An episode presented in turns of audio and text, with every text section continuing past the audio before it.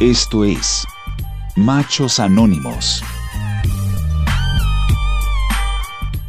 Hola una vez más, estamos en otro episodio de Machos Anónimos y en esta ocasión pondremos sobre la mesa la figura, el mito, eh, el monumento del macho alfa, que al final de cuentas es parte del machismo y también nos afecta mucho como, como hombres a no permitirnos desarrollarnos del todo en lo que nos gusta, ¿o no es así, Yoshima? Sí, así es, Oscar. Esta figura del, del macho alfa que aparentemente es algo que ya no y está obsoleto, ¿no? Porque muchos chicos dicen, no, es que ya no, ya no quiero ser, este, o sea, ya no busco, ¿no? Como estos estereotipos y roles, pero de una u otra forma siguen habiendo ciertos eh, roles o ciertas funciones, ciertas características que se buscan, solo que van buscando nuevas formas. Claro, de hecho, eh, muchas veces sin darnos cuenta, pues esta figura del macho alfa es la que determina si pertenecemos o no a un grupo, si se burlan o no de nosotros, o creo que un ejemplo muy claro es un post que vi el otro día donde preguntaban si no te hubieran dicho que tal profesión era para niñas, que hubieras estudiado y muchos hombres responden cosas como cocinero, bailarín, diseñador, eh, muchos sueños frustrados. Sí, creo que también hace un tiempecito me topé con ese post y, me, encantó porque me identifiqué mucho, sobre todo con este del microornito, ¿no? El famoso microornito.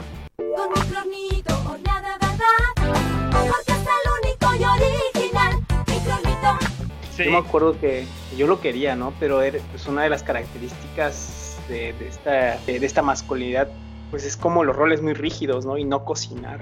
Entonces me acuerdo que, que por pena pues nunca lo pedí, ¿no? O nada más era como la idea de, ay, estaría, estaría genial tenerlo, pero pues no, no, no, no, me atrevía. Claro, porque nos establecen que si hacemos esas cosas, pues nos vamos a convertir en niñas o en gays, o denostan mucho la parte de, pues no, no va de acuerdo con esta figura de, del macho alfa que creo, a mi parecer, solo ha cambiado de nombre con los tiempos, pero sigue siendo como la misma idea, el limitarnos. Y yo creo que más allá de una profesión, una parte muy importante es que limita nuestros sentimientos, cómo expresarnos. No vas a reírte, no vas a llorar. Aprenderás punto por punto, yo te enseñaré. ¡Levántate! ¡Ponte de pie! Será mejor que te desapendejes o te voy a arrancar el cráneo y luego me voy a cagar en cuello. Señor, sí, señor. Sí, y, el tema de la salud mental, el tema de la salud emocional, ¿no? Pues hablamos, por ejemplo, de índices de adicciones, ¿no? En donde los hombres estamos en mayor medida recurriendo a, sustancias, el tema también, por ejemplo, de suicidios, ¿no? Que tiene mucho que ver con no poder pedir ayuda, con no poder acercarme con otras personas y decir, no puedo con esto, necesito apoyo, sí, ayúdame, eso son como, los, roles son muy, muy rígidos, ¿no? Afecta nuestra salud eh, mental o, los mismos comportamientos de riesgo, ¿no? El no poder aceptar que tenemos miedo, que somos vulnerables ante ciertas situaciones y decir no quiero, no lo voy a hacer, como eso nos lleva pues a comportamientos de, riesgo, ¿no? Claro, de hecho, eh, en estos momentos de la cuarentena, del COVID, creo que algo muy recurrente, digo, lo he escuchado, inclusive de repente amigos hacen los comentarios de que si, o sea, vas con tu cubrebocas, vas con tu careta y de repente es como que, oye, pero eso o no existe y si existe, pues, ¿por qué le tienes miedo? ¿No? E, e, esta parte de, no cuidarnos, sino de demostrar esa tonta valentía de, pues me voy a enfrentar a lo que sea a una costa de mi salud. Claro, o incluso aceptando que existe pero como el cubrebocas significa eh, autocuidado, significa este, preocuparte por tu salud y como no es una característica dentro de esta masculinidad, pues incluso hay como burlas, ¿no? De, ah, eso es para jotos, ¿cómo vas a estar utilizando eh, cubrebocas, ¿no? O sea, como el mensaje detrás es no te preocupes por, por tu salud. Eh, y creo que una parte muy importante que acabas de mencionar es esa, el autocuidado, como como hombres, como machos alfas, no podemos tener ese autocuidado, no podemos hablar, eh, no sé, si yo llego con un grupo de amigos y les digo, oigan, a mí me causa mucha ansiedad o mucho temor envejecer y voy a probar unas mascarillas, enseguida el semblante cambia, es como, o sea, mascarillas es para mujeres, no, no es para hombres, y mucho menos para, para verdaderos hombres, ¿no? Está el verdaderos antes del hombre. Sí, y, hay un estudio de 16 o 17, no recuerdo, ¿no? Que me encanta porque hablan de una metáfora de la caja de la masculinidad y cómo hay ciertas características de lo masculino que incluso coinciden en, hasta en diferentes países, ¿no? O sea, hacen como en diferentes países. Y dentro de esto está el, ser fuerte, la autosuficiencia, y tiene mucho que ver con esta cuestión de la salud. El ser fuerte, el, por ejemplo, el, el enfermarte, el tener síntomas de algo y no ir al médico o ir hasta que ya de plano, o sea, ya está muy mal el asunto. O por ejemplo también las cuestiones como de salud mental, ¿no? Estar en medio de una, de una crisis de ansiedad o de depresión, tener síntomas y no aceptar que es algo que necesita atenderse porque se supone que debemos ser fuertes. Sí, así es, y creo que también eso tiene eh, mucho sentido cuando se habla con otros hombres, si nos vamos al ámbito del cuidado sexual, cuando se habla de la vasectomía, muchos hombres creen que una vasectomía te va a quitar como tu virilidad o que eso va a ser, te va a hacer menos hombre. Sí, hay, hay creencias, ¿no? De que que van a ser diferentes, este, no sé, las elecciones o que ya no es lo mismo, que ya no vas a disfrutar. Bueno, se, ha demostrado que no tiene nada que ver, pero sigue habiendo esta, estas creencias. Más bien lo que ocurre es que históricamente como no hay esta eh, responsabilidad de la salud reproductiva, sexual reproductiva, pues se nos hace, se nos ha hecho muy fácil pues, que quienes se deban cuidar, ¿no? Entre comillas, pues sean las, las mujeres. Aparece de nuevo el, el rol de los géneros, ¿no? La mujer es la que se embaraza, porque siempre es, es así, ¿no? Cuando tienes una relación y el hombre no quiere reconocer su responsabilidad, es, es que tú te embarazaste como si fuera un, una situación exclusiva de la mujer. Y esto lo vemos mucho en, en, el discurso, ¿no? En el lenguaje que utilizamos. Siempre se habla de que el embarazo como como si se hubiese hecho por sí solo, ¿no? Eh, por la mujer. Es decir, o lo vemos, por ejemplo, mucho en este tema donde cuando se habla, por ejemplo, de la interrupción del embarazo, como la gente suele como hacer comentarios acerca de, no, ¿y por qué no utilizaste condón? Y pues, si son las mujeres las que se, no son las mujeres las que utilizan el, condón, ¿no? Pero el, la mirada y el castigo, ¿no? La forma en que, en que vemos la responsabilidad en ese aspecto, en, ese, en esa situación del embarazo, es solamente para las mujeres. Este, incluso irónico porque el único método anticonceptivo que nos compete a nosotros es el condón y sin embargo ni de ese tenemos la responsabilidad como para decir, claro, se embarazó porque yo no usé condón, no es como tú bien dices, es, es que te embarazaste porque no le, prácticamente te embarazaste porque tú no le pusiste el condón al hombre con el que estuviste. Claro, ¿no? Como si tuvieran que estarle pidiendo que, que lo utilice. Y, y qué delicado, porque...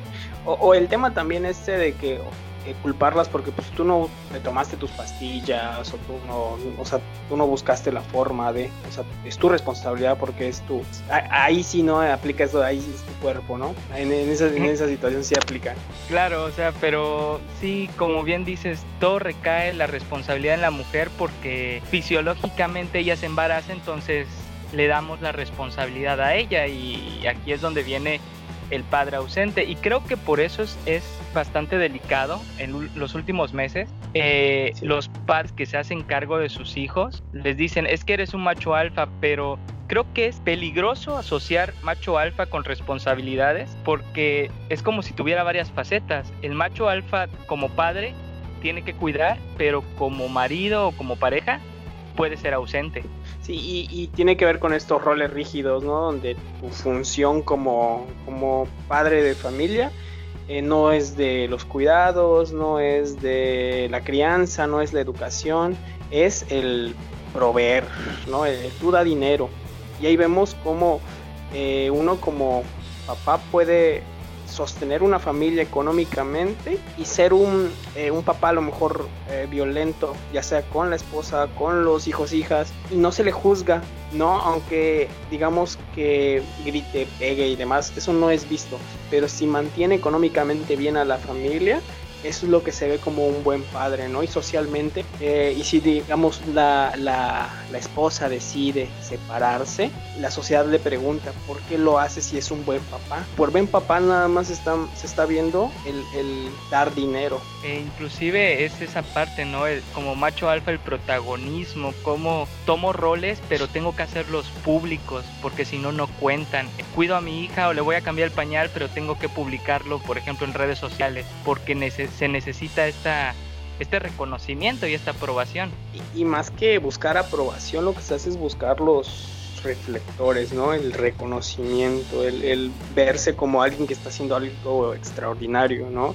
Eh, como hombre subir, no sé, eh, una publicación que estás cocinando, que estás limpiando, que estás con tu hijo, en realidad tendría que pasar como algo completamente normal, porque las mujeres lo hacen todo el tiempo y lo han hecho todo el tiempo, pero cuando lo hacemos los hombres, este, el reconocimiento es enorme, ¿no? Y somos vistos como seres especiales, como, como hombres que, que quedan pocos de estos. Sí, de hecho eh, me llamó mucho la atención una publicación que vi el otro día que decía, yo soy un hombre que lava los trastes y eso vale más que mil machistas. Y muchos hombres subían a criticar como que no, es que no, no digas eso, eres mandilón y punto. Pero muchas mujeres igual eran muy tajantes y decían, simplemente es un adulto funcional ya, no hay más.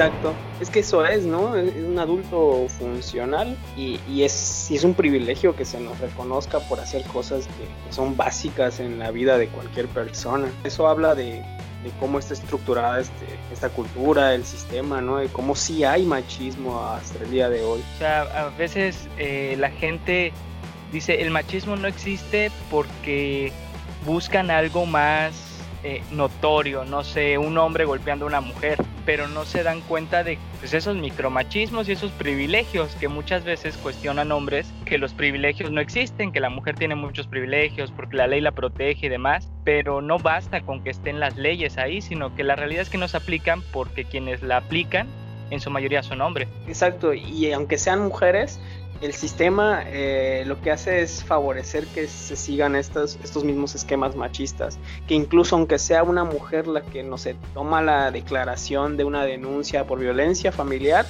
eh, como está eh, inmersa en este sistema, lo que hace es pensar que la mujer puede mentir o revictimizar a, la mujer que está denunciando. Sí, es todo un sistema que sí, que beneficia a los hombres, que también afecta, ¿no? Pero beneficia a los hombres y que oprime de formas incluso muy sutiles a, las mujeres, que les puede hacer creer que están siendo privilegiadas en este sistema cuando en realidad solamente se les está afectando. Creo que hay que dejar también muy en claro que cuando se habla de machismo se habla de generalidades, es decir, sí habrá excepciones de mujeres que maltraten hombres, pero son eso, son excepciones. Sin embargo, cuando aparece una excepción, se utiliza como para tratar de, minimizar y de decir que el machismo no existe. Digo, ahí tenemos el caso de Johnny Depp. Sí, lo que ocurrió que, resultó que ella lo, maltrataba, ¿no? Y hasta eso, o sea, hay como una serie de declaraciones y testimonios de que no era tan cierto esto de que él... Pero bueno, vamos a suponer que sí, ¿no? Que ella lo maltrataba. Son excepciones. Pero ahora, ¿cuántos casos diarios, ¿no? De, y decenas de artistas, y no solamente del mundo de, de, lo artístico, sino eh, casos de, personas de la sociedad que no son artistas, este, son cientos, miles de casos todos los días, pero cuando ocurre un caso de violencia de una mujer hacia un hombre, pareciera que, o sea, se magnifica como diciendo, ahí está, ¿no? Las mujeres también, y no es un problema de género, es un problema de, de gente buena contra gente mala. O sea, cuando evidentemente si hay un tema de género, si hay un tema donde los hombres a partir de estas características y estos eh, mandatos de masculinidad eh, utilizamos o usamos para, para, controlar, para agredir, siendo beneficiados con el tema este de que no, no es mal visto, ¿no? Incluso se nos justifica por ello. Creo que eh, esta figura del macho alfa queda claro que no solo afecta a mujeres, sino también a los hombres, porque no nos deja ser quien queremos ser muchas veces por las limitantes. Y yo creo que para concluir este episodio, pues aquí lo interesante es que los que nos escuchan también en conjunto pues nos cuestionemos qué actitudes tengo o qué características tengo de, ese macho alfa o los que me rodean. Y creo que algo que es importante también es lo que hablábamos al principio, ¿no? Por ejemplo, esto de las redes entre hombres, de amistad, de búsqueda de apoyo, pues empezar, a crearlas y no tener miedo de, decirle a un amigo que, lo queremos o, darle un abrazo a un, hombre, empezar como a, romper estos estigmas de que entre hombres no, eso no se da. Sí, y hacer pues cosas que no hacíamos antes y queremos hacer, que van desde, eh, a lo mejor yo, algo que a mí me costaba mucho antes, es que antes veía una película que, estaba como muy triste y, me aguantaba llorar, pero, pero pensar en esto, ¿no? Que hay sensibilidad y que tampoco está bien aguantárselo, ¿no? Y esto como un ejemplo de, miles, que al final de cuentas eh, es como muy simbólico porque pasa en una película, pero pasa también en, nuestra vida diaria, no decimos, no hablamos, no, no expresamos nuestro sentir y esto se va acumulando, ¿no? Y se, se, se, traduce en depresión, se traduce en ansiedad, se traduce en diferentes trastornos, en suicidios, en adicciones. Entonces, poder cuestionarnos esta parte, ¿no? El tema, por ejemplo, a lo mejor de, del arreglo físico, el, el, también cómo se nos critica por, por vernos en el espejo, por querer, no sé, eh, ajá, querer arreglarte físicamente, ¿no? O sea, ese, ese, tipo de cosas y los comportamientos de riesgo también, es decir, el poder decir que no, el no responder una agresión con otra agresión si no es necesario. Así es, creo que esa es como la reflexión de este episodio, el empezar a cuestionarnos por qué no estamos haciendo ciertas cosas y yo creo que desde un abrazo hasta una lágrima pueden hacer un gran cambio en, en liberar todas estas presiones. Completamente de acuerdo, tanto con nosotros y con las personas que están a nuestro alrededor, hijos, amigos, etcétera. Así es, Yoshimar. Pues como siempre, es un gusto platicar contigo al respecto y pues esperemos que muchos de los que nos escuchan pues puedan reflexionar acerca de estos temas. Un gusto, Oscar. Como siempre, nos vemos en el siguiente episodio. Bye bye. Esto fue Machos Anónimos. Machos Anónimos. Es una producción de Estudio Ubicua.